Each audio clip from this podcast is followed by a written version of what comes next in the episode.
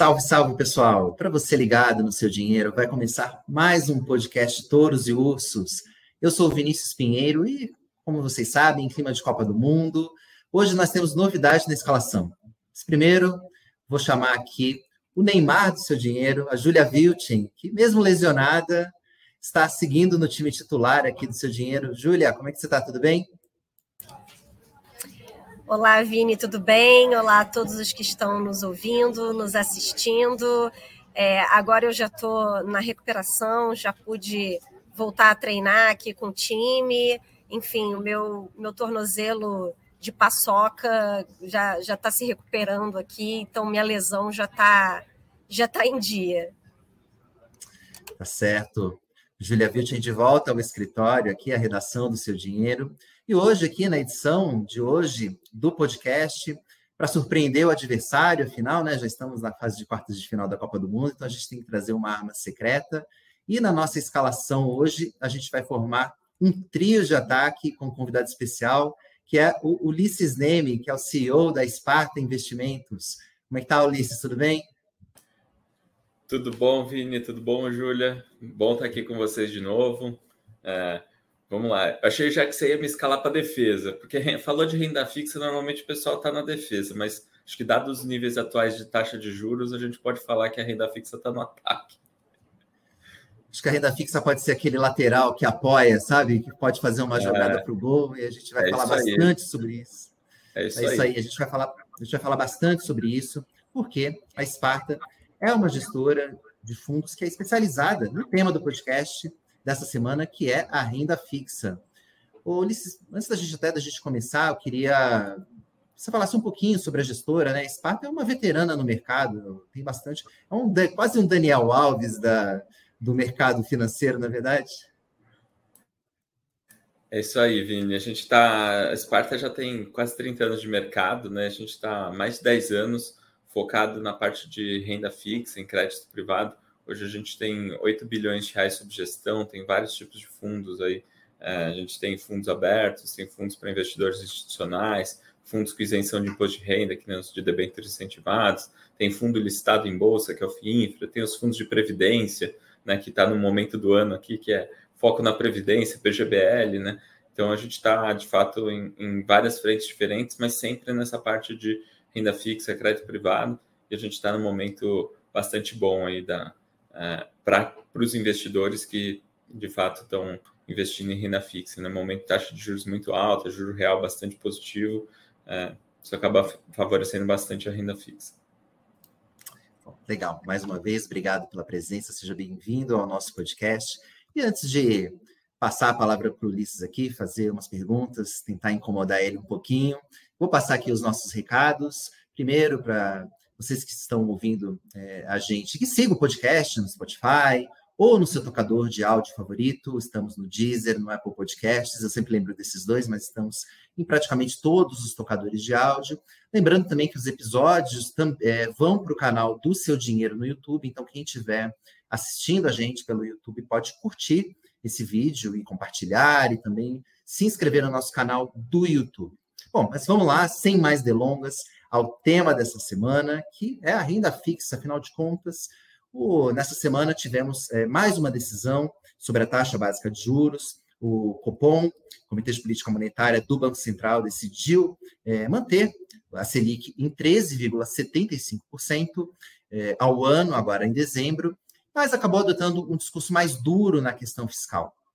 E lembrando que também nessa semana o governo aprovou eh, no Senado, no plenário, no plenário do Senado, a PEC da transição, que libera gastos além do teto de 168 bilhões de reais para o presidente eleito e a sua equipe gastarem a boa parte desses recursos vai para bancar, é, vão para bancar o aumento é, do Bolsa Família, o atual Auxílio Brasil, para 600 reais.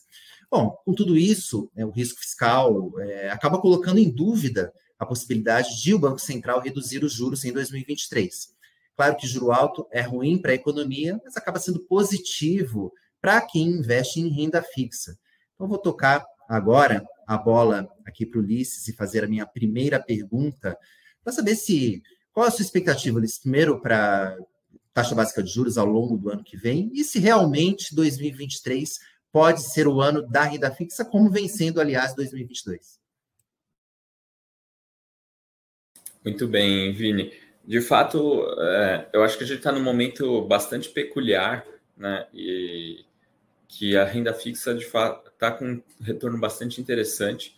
Né? Então, quando a gente fala de 13,75, a gente está falando um patamar muito elevado, mas se a gente trazer também para contexto alguns outros números, né? Por exemplo, a gente está falando de expectativa de inflação para o ano que vem, de acordo com o Focus, ou mesmo com o mercado, aí a gente está falando de 5% a 6%, né? E, e, ou seja, a perspectiva para 2023 é de fato de um juro real né, embutido no CDI, ou seja, inclusive sem riscos, sem grandes, sem necessidade de tomar grandes riscos, um juro real já bastante expressivo. Né?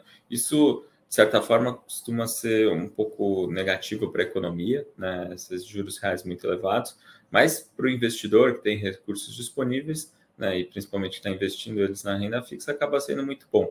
Né? Então, é, eu acho que um, um, assim, um fato é, que gera preocupação sem dúvida, é, quando a gente fala de perspectiva de taxa de, de juros, é a questão da inflação.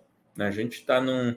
É, a gente vinha aí é, o ano passado de uma inflação na casa de 10%, é, até o meio do ano a inflação estava surpreendendo para cima, então assim, estava acumulando é, de fato assim, uma, taxa, uma inflação é, bem expressiva assim, muito em linha com o que está se acontecendo no resto do mundo. Então, assim, não é uma coisa só do Brasil. Acho que é importante a gente contextualizar que inflação tem sido um debate global uh, e a gente teve uma medida do governo né, bastante importante né, no meio do ano, que foi a redução dos impostos ali, principalmente sobre uh, combustíveis, energia, etc., que uh, com essa redução dos impostos gerou ali, inclusive, um momento de deflação e essa deflação, ela prejudicou quem tinha títulos atrelados ao IPCA, em termos, falando aqui de retorno, mas ela dá uma segurada nessa inflação, de forma que vai acontecer algo que é praticamente inédito, uh, que é o Brasil terminar com um nível de inflação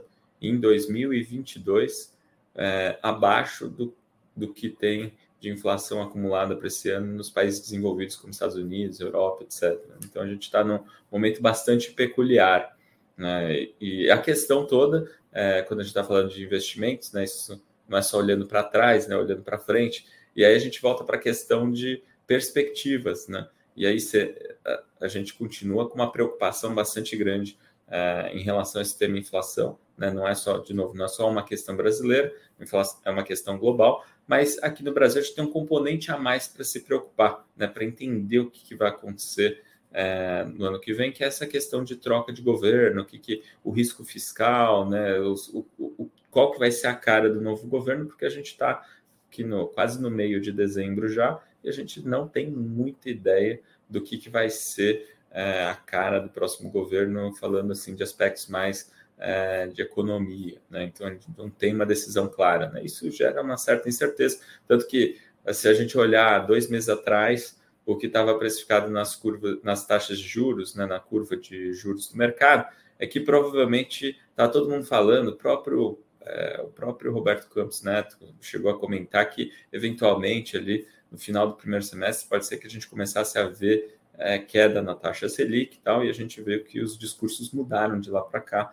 as expectativas do mercado também mudaram, agora está muito mais, assim, hoje o que está precificado no mercado é que eventualmente pode não ter alteração no nível de taxa Selic é, no ano que vem inteiro. Né? Então, aí eu acho que eu, eu, eu tenho chamado a atenção, né, quando eu falo com os investidores, né, que a gente tem a perspectiva de uma taxa Selic que deve continuar muito elevada, né, com uma expectativa de inflação que, pelo menos atualmente, está muito baixa. Então, tem um gap muito grande entre a taxa de juros e a inflação para o ano que vem. Legal, Ulisses. É um juro real aí, então, elevado, né, para o ano que vem. Que vocês Isso esperam. sem tomar risco, quase, né? Assim, no, falando é. do CDI, né? Sim, sim, realmente assim, um cenário muito favorável né, para a renda fixa. Então, né, tendo isso em mente, queria perguntar justamente chegar na parte do onde investir, né? O que esperar para essa renda fixa no ano que vem tendo em vista esse cenário para juros, eu queria começar aí perguntando justamente é, sobre a renda fixa mais conservadora, né?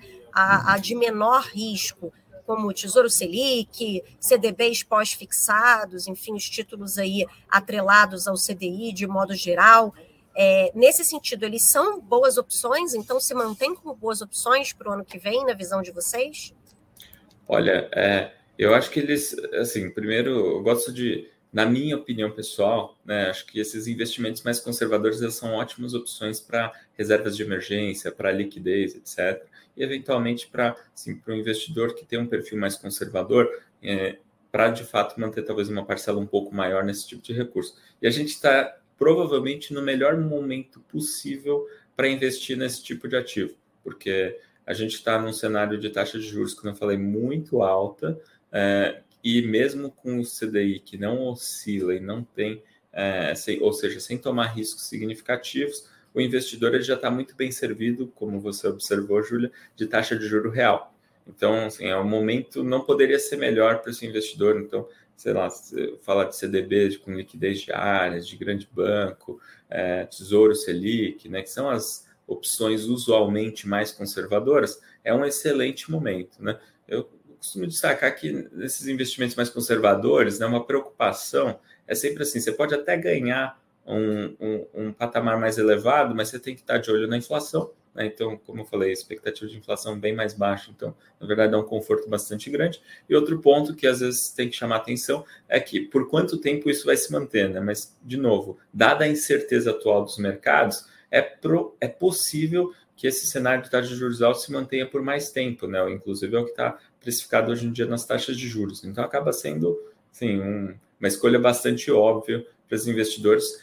A renda fixa básica conservadora já garante um nível de retorno bastante interessante.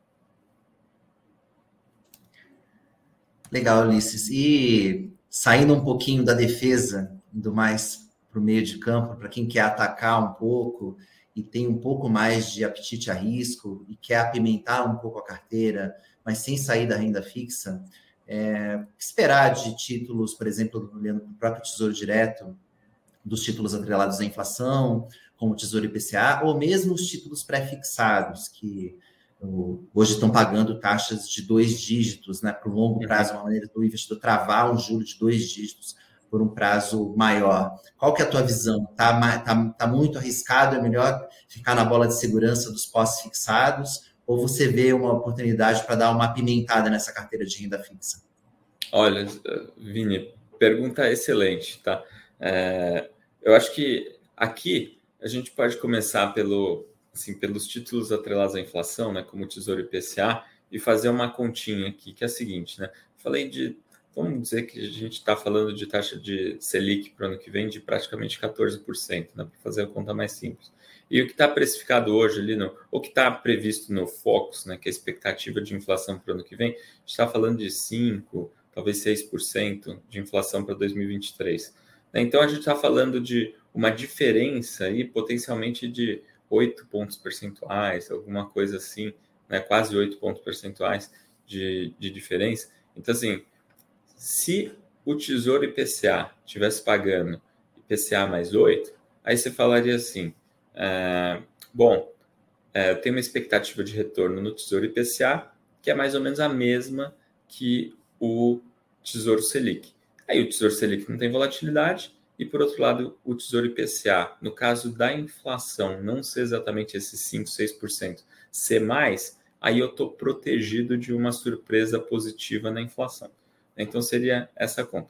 Por outro lado, acho que aqui tem que colocar um outro fator na conta, né? E qual que é esse outro fator que a gente coloca na conta, né? É o prazo, né? E aí que eu falei, né? Assim, a priori, do jeito que estão se desenhando as coisas, com incerteza, com a incerteza que a gente tem atualmente é, no cenário, né? a gente tem uma expectativa de que talvez não tenha mudança na Selic para o ano que vem, e mas depois eventualmente pode ter, né? E, e por outro lado, é, então por quanto tempo você vai conseguir garantir no pós-fixado é, esse nível de taxa de juros, né? Então, justamente, tem que ter sempre uma, uns prós e contras, né? Então, talvez você não consiga garantir por um tempo muito longo. Se você quer garantir uma taxa nominal elevada, uma opção seriam os pré-fixados. Né?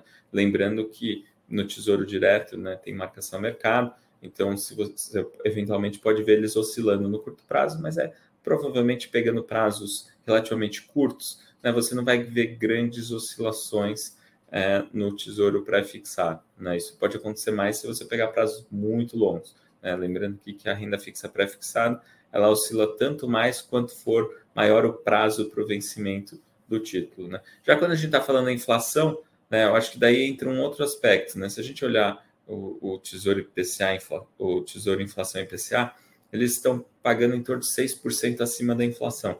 Que, e isso daí você pode escolher para um prazo, é, por qual prazo você quer investir. Né?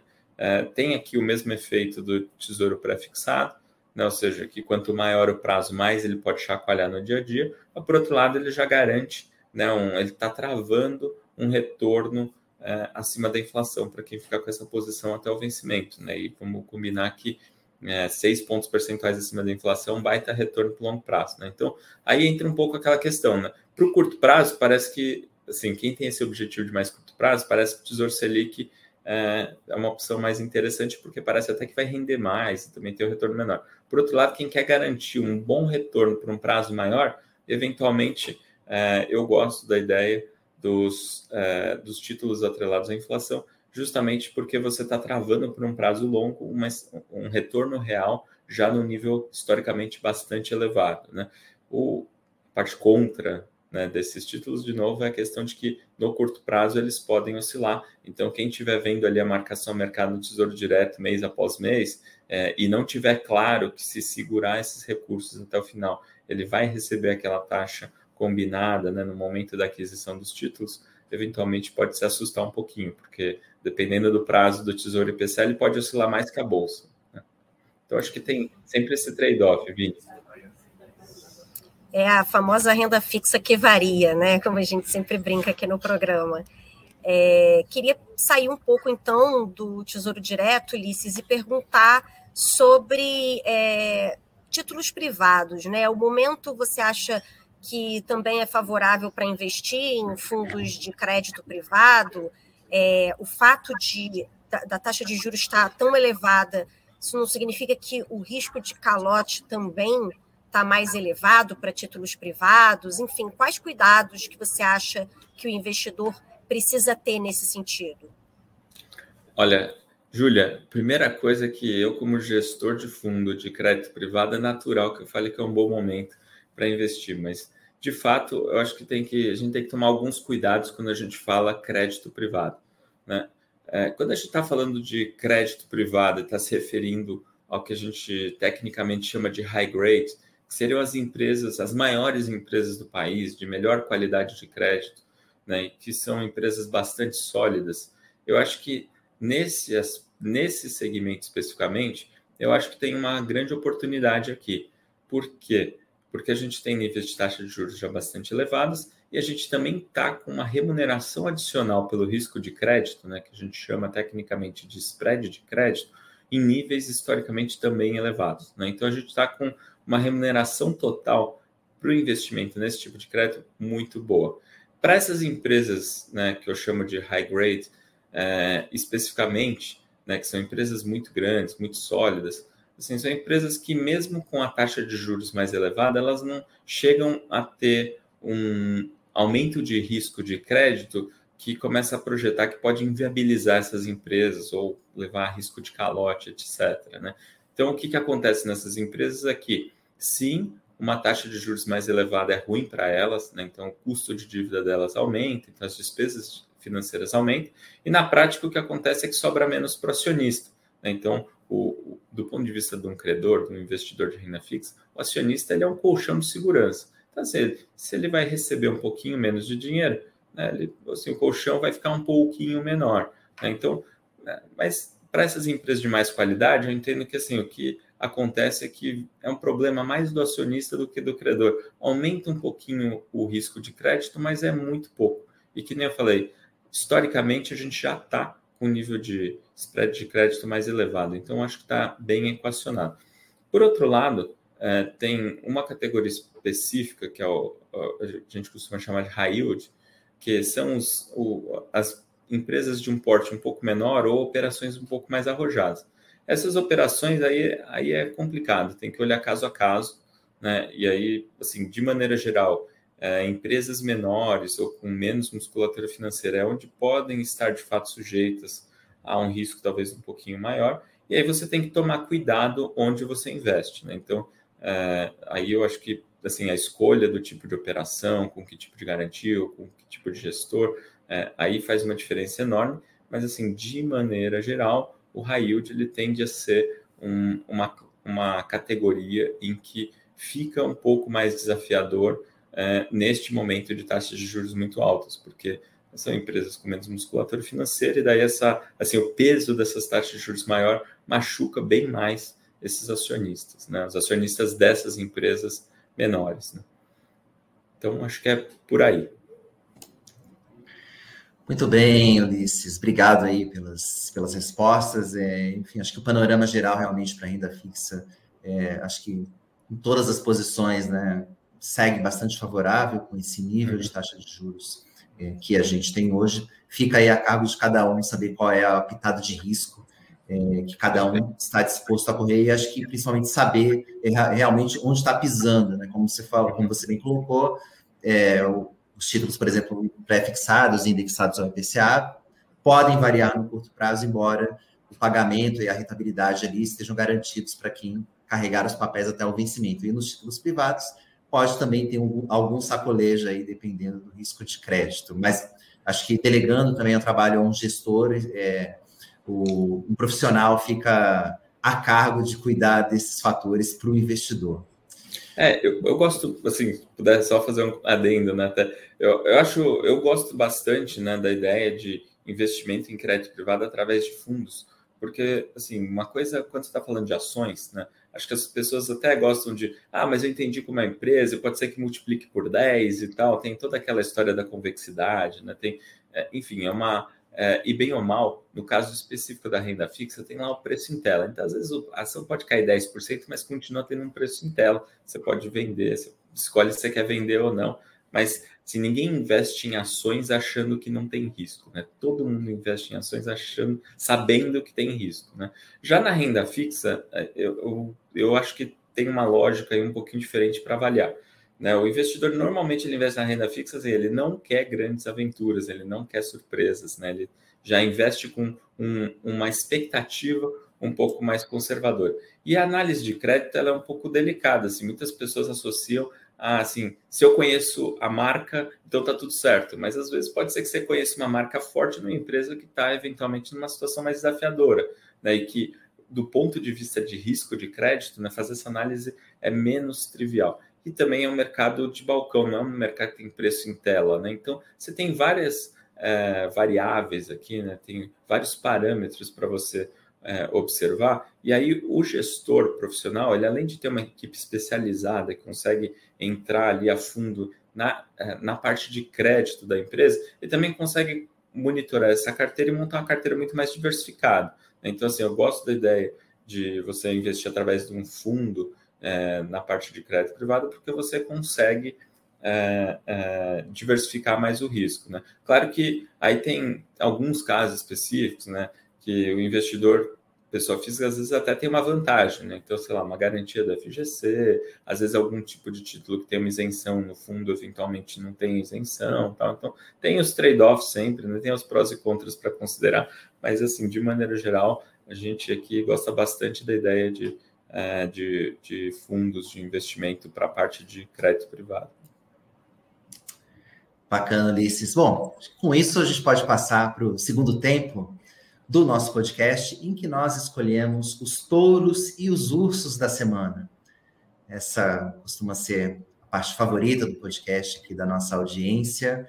E o Ulisses, como nosso convidado especial, não não vai aqui escapar de escolher qual é o touro, ou seja, um destaque positivo, né? quem ele quer aqui é, puxar uma sardinha aqui, dar um, fazer um elogio eventualmente, e também o urso, que não foi, talvez, é, não teve um bom desempenho, ou enfim, tem algo ali, alguma, pode ser ali algum alvo de crítica é, do nosso convidado. Nós também vamos falar os nossos aqui, mas, claro, né, como um bom anfitrião que somos aqui, vamos começar pelo Ulisses. Ulisses, qual, e começar pelo seu touro primeiro, né? Assim, qual que é o seu destaque positivo? Quem que você escolhe como o touro da semana? Olha, é, eu acho que o touro da semana aqui vai é, é, justamente o Banco Central que tem adotado uma postura bastante séria né, nessa questão de, é, de, de, inflação e estar tá atento ao que os investidores estão é, falando, a própria postura, né, os, o, comunicado dessa semana do Copom, que teve ontem, por exemplo, ressaltando que segue no radar a questão do risco fiscal. Então, assim, é, claramente é um Banco Central responsável, né, que não está alienado é, do que está acontecendo é, e entende que tem riscos no horizonte e precisa se manter é, numa postura vigilante, né, em que em que pese eventualmente o investidor achar que isso significa taxa de juros alta por mais tempo, acho que é uma postura que é, traz credibilidade né, e, e, que essa postura mais dura ela também passa uma mensagem para o eventual novo governo, que é se você quer taxa de juros mais baixa, você tem que seguir as regras, tem que é, realmente endereçar os, os pontos de preocupação. Então, acho que esse é o touro da semana, é uma postura vigilante. Muito bem, Ulisses. É, exatamente, o Banco Central agora independente, então Roberto Campos Neto e Luiz Inácio Lula da Silva vão conviver no governo pelos próximos dois anos, pelo menos. Bom, passar agora para a Júlia. Júlia, qual é a sua escolha de touro da semana? Bom, Vini, é, o meu touro da semana é, na verdade, uma boa notícia aí para as pessoas físicas que ainda estão considerando é, adotar energia solar em casa, ou no seu pequeno negócio, no seu condomínio, que é o projeto de lei que está tramitando no Congresso e que já foi aprovado na Câmara dos Deputados essa semana, que adia o início da chamada taxação do sol, né, que foi apelidada desse jeito, não é exatamente uma taxação, mas é a cobrança pelo uso é, da rede de, de, distribuição de energia elétrica é, por aquelas pessoas e empresas que geram a própria energia, inclusive é, com painéis solares, né? Essa, quando você instala painéis solares e você tem o seu sistema de geração de energia solar é, ligado à rede de distribuição, que é a maior parte dos casos, atualmente você não é cobrado pelo uso da rede de distribuição mas isso vai acabar né, com essa taxação do sol, isso é uma, algo que foi estabelecido no marco legal da geração distribuída, a legislação que rege aí essa chamada geração distribuída, essa geração própria de energia, e essa taxação do sol ela estava prevista para começar no dia 7 de janeiro. Então, todo mundo que passasse a gerar a própria energia, né, instalasse painéis solares em casa a partir de 7 de janeiro do ano que vem, né, de 2023, é, ficaria, começaria a ficar sujeito a essa cobrança pelo uso da rede de distribuição. Esse projeto de lei, que foi aprovado essa semana na Câmara dos Deputados, ele adia em seis meses o início dessa cobrança. Então, para quem ainda está considerando, né, avaliando se é financeiramente vantajoso adotar energia solar em casa, né, quem ainda está analisando um projeto desse vai ter aí mais seis meses para se decidir. Por quê? Porque todo mundo que, que tiver adotado energia solar, passar a gerar, a gerar a própria energia até o início da taxação do sol, vai continuar isento dessa cobrança até 2045, que é praticamente é, o tempo necessário, a, a vida útil dos equipamentos aí dos painéis solares, né? Até lá você praticamente já exauriu aí a vida útil do seu equipamento. Então, é, se antecipar a taxação do sol nesse sentido, né, adotar a energia solar antes da taxação do sol é bastante vantajoso nesse sentido. Então, o usuário ganhou aí um prazo é, de seis meses, né, está prestes a ganhar um prazo de seis meses para tomar essa decisão e instalar o seu sistema aí na sua empresa ou no seu condomínio ou na sua casa. Ainda precisa passar pelo Senado, né, esse projeto de lei, mas é, isso deve acontecer em breve, essa votação, porque afinal dia 7 de janeiro de 2023, está ali na esquina. Então, em breve, a gente vai saber se o usuário realmente ganhou esse prazo extra aí para tomar a própria decisão, Vini. Muito bem lembrado, seu touro da semana, Júlia. Vou até provocar a síndica do prédio onde eu moro para ver se a gente consegue, se dá tempo da gente instalar uns painéis solares lá ainda como incentivo. Bom, vou falar do meu touro agora. Antes de falar do meu touro, vou falar aqui de uma novidade. A gente lançou uma enquete no canal do Seu Dinheiro no Telegram, perguntando para a galera, para as pessoas que nos acompanham lá no canal do Telegram. Eu vou procurar deixar aqui depois o endereço para as pessoas que ainda não estão inscritas lá no nosso canal do Telegram para entrarem lá.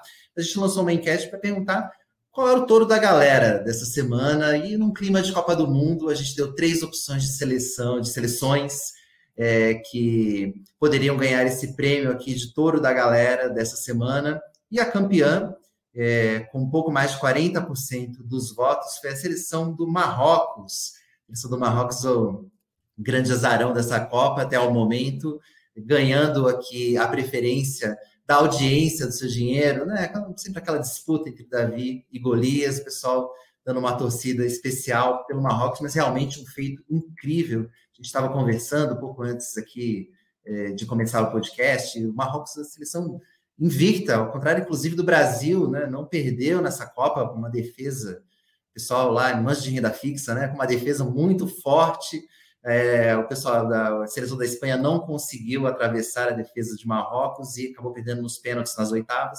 Agora, Marrocos tem uma, uma oportunidade de alcançar uma inédita semifinal, vamos ver, mas independentemente do resultado, não sei se, as pessoas que estiverem nos acompanhando aqui, as pessoas do futuro já vão saber o resultado, é, se Marrocos passou ou não para a semifinal, mas mesmo que tenha perdido, é, agora, mesmo que tenha sido desclassificado agora nas Copas nas partes de final, realmente foi um resultado incrível.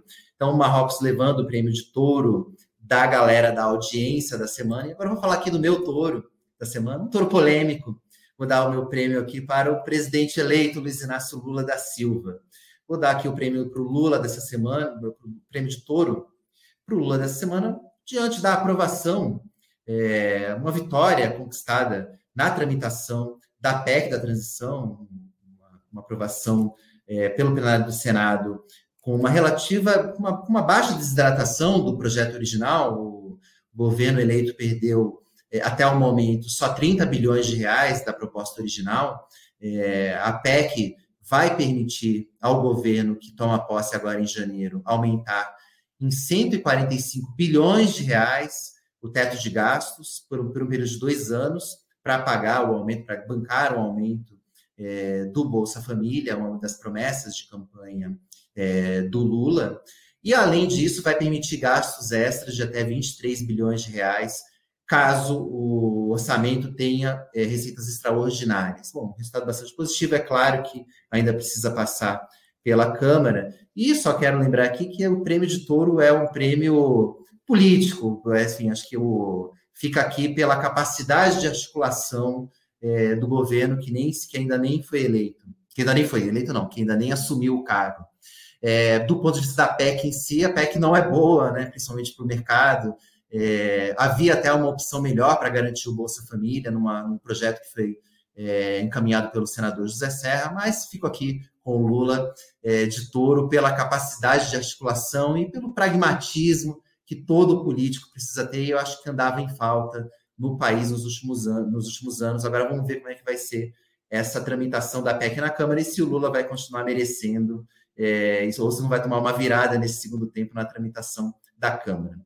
Bom, agora vamos passar para os ursos da semana, aqueles que não acabaram não saindo tão bem nos últimos dias e acabam ganhando uma menção desonrosa aqui da equipe e dos participantes do podcast. Também, mais uma vez, vou passar a palavra aqui, vou jogar aqui a batata quente para o Ulisses, para dizer assim, Ulisses, quem é o seu urso da semana? Quem você quer aqui dar uma alfinetada? Olha, batata quente mesmo, Vini. O... Mas eu acho que tem um fato aqui que é um, assim, que está é, é, sendo potencializado pelos movimentos da, da recentes aí, principalmente nas taxas de juros, que é a marcação a mercado que entra em vigor para títulos privados e para títulos públicos que até então eventualmente poderiam ser marcados na curva, né? E o que, que significa marcado a mercado?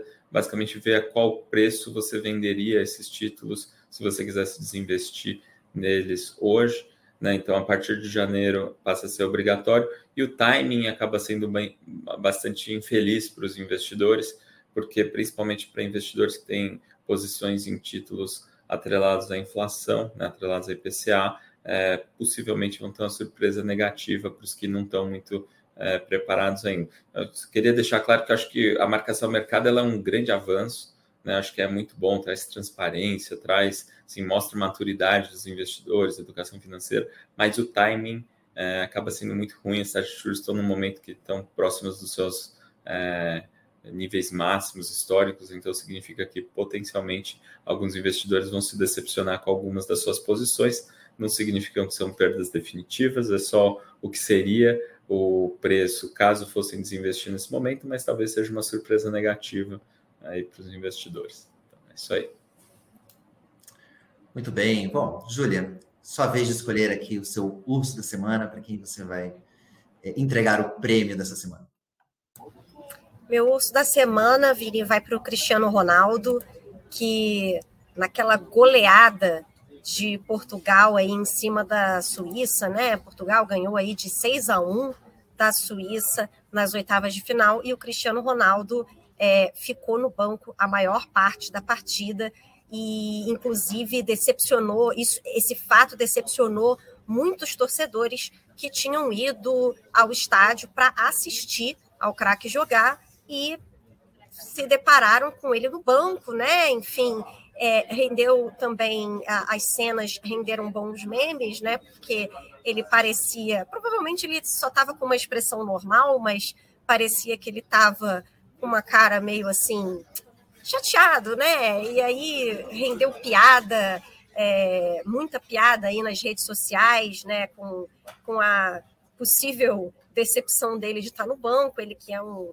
titular histórico aí da seleção portuguesa, e ele ainda teve que ver aí o, o substituto dele, né, o Gonçalo Ramos, marcar três gols e, e, perceber aí que a seleção dele pode consegue sim marcar muitos gols mesmo sem ele em campo. Ele acabou entrando, né, no final da partida, ali nos 27 minutos do segundo tempo, ele acabou entrando em campo, conseguiu fazer um belo gol que foi anulado, então é, terminou assim é, que, que gosto, não sei se é amargo, mas meio sem sal para ele, essa partida que foi tão eletrizante aí é, para Portugal. Então, ele ficou de. O Cristiano Ronaldo ficou aí de urso xoxo da semana aqui na minha escolha, Vini. E agora eu queria ouvir do seu urso.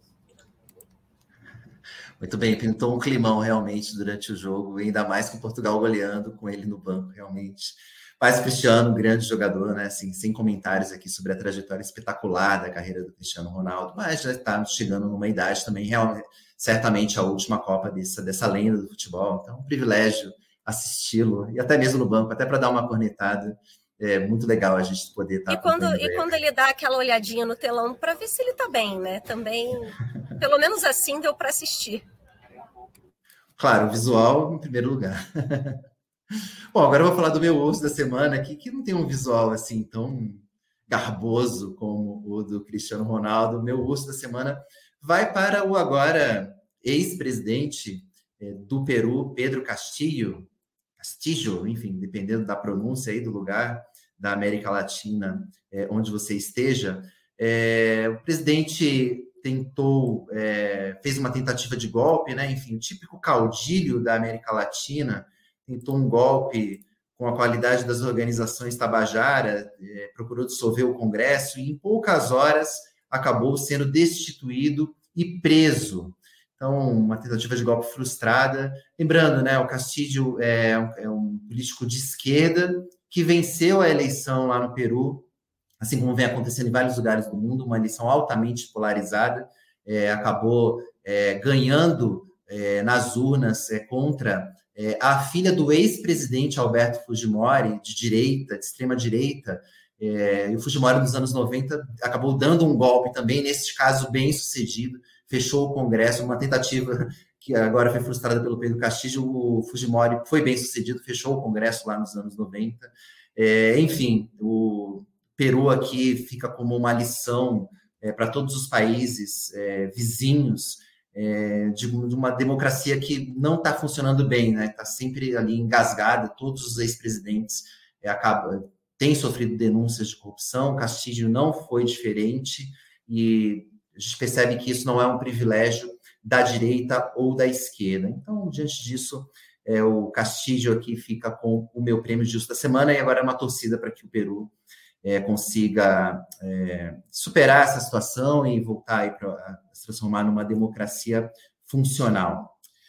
Bom, pessoal, com isso a gente coloca mais um ponto final em mais uma edição do podcast Touros e Ursos. É claro que eu não posso aqui acabar este programa sem deixar de agradecer a presença é, que engrandeceu bastante aqui a nossa conversa do Ulisses Neme, que CEO da Esparta Investimentos.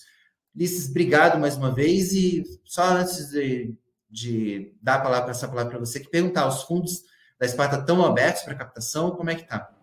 Estão abertos para captação. Todos.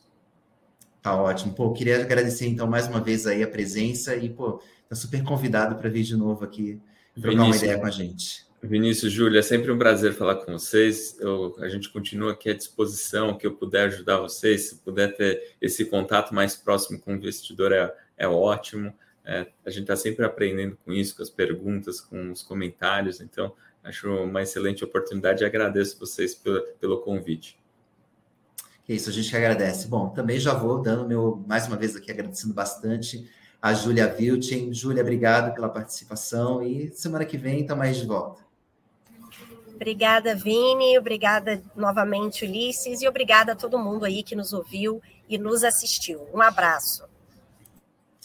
Obrigado, pessoal, mais uma vez. Até a próxima e espero que com o Brasil já classificado também para as próximas fases, para que a gente possa continuar fazendo muitos trocadilhos aqui sobre futebol e Copa do Mundo na próxima edição do podcast Touros e Ursos. Aquele abraço, a gente se fala.